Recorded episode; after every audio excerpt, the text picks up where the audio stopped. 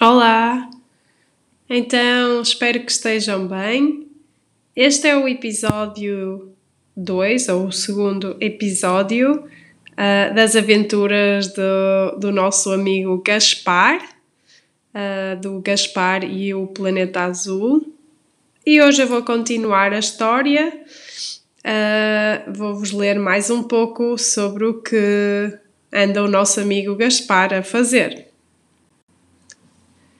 Então, a última frase do, do episódio anterior foi: Ao fim de algum tempo, estávamos já em condições de nos aventurarmos pelas zonas menos conhecidas do lago.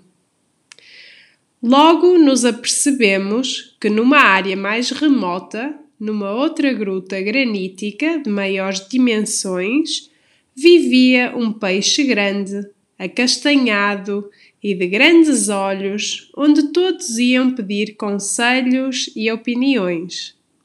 Era o chefe da comunidade, o senhor Damião.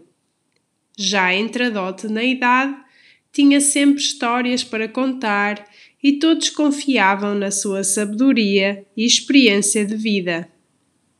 O senhor Damião tinha, contudo, um desgosto. Dos três filhos que teve, Dois partiram para outras águas, longe, lá longe, e nunca mais voltaram.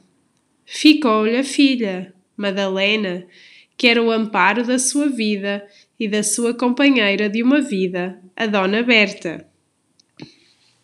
À medida que o tempo passava, notava que meus irmãos iam ficando mais e mais bonitos mas comecei a notar que todos me faziam grandes elogios pela cor das minhas escamas. Na verdade, elas eram douradas, tal qual as da minha mãe, faziam de mim um lindo peixe. Assim foi passando o tempo.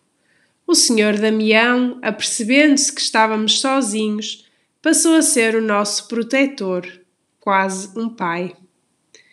Muitos amigos fomos fazendo. Pouco a pouco estávamos inseridos na comunidade e éramos já uns lindos peixes jovens e fortes. Um dia o senhor Damião chamou-nos. Sentamo-nos ao seu redor e ele disse: Como já sabem, há lá ao fundo do lago uma escola onde todos os peixinhos têm de ir aprender. Lá terão aulas com o professor Fortunato e farão novos amigos, além de aprenderem táticas de defesa e camuflagem e desenvolverem as vossas aptidões natatórias. No dia seguinte, pela manhã, deixamos a nossa pequena gruta a caminho da escola do professor Fortunato.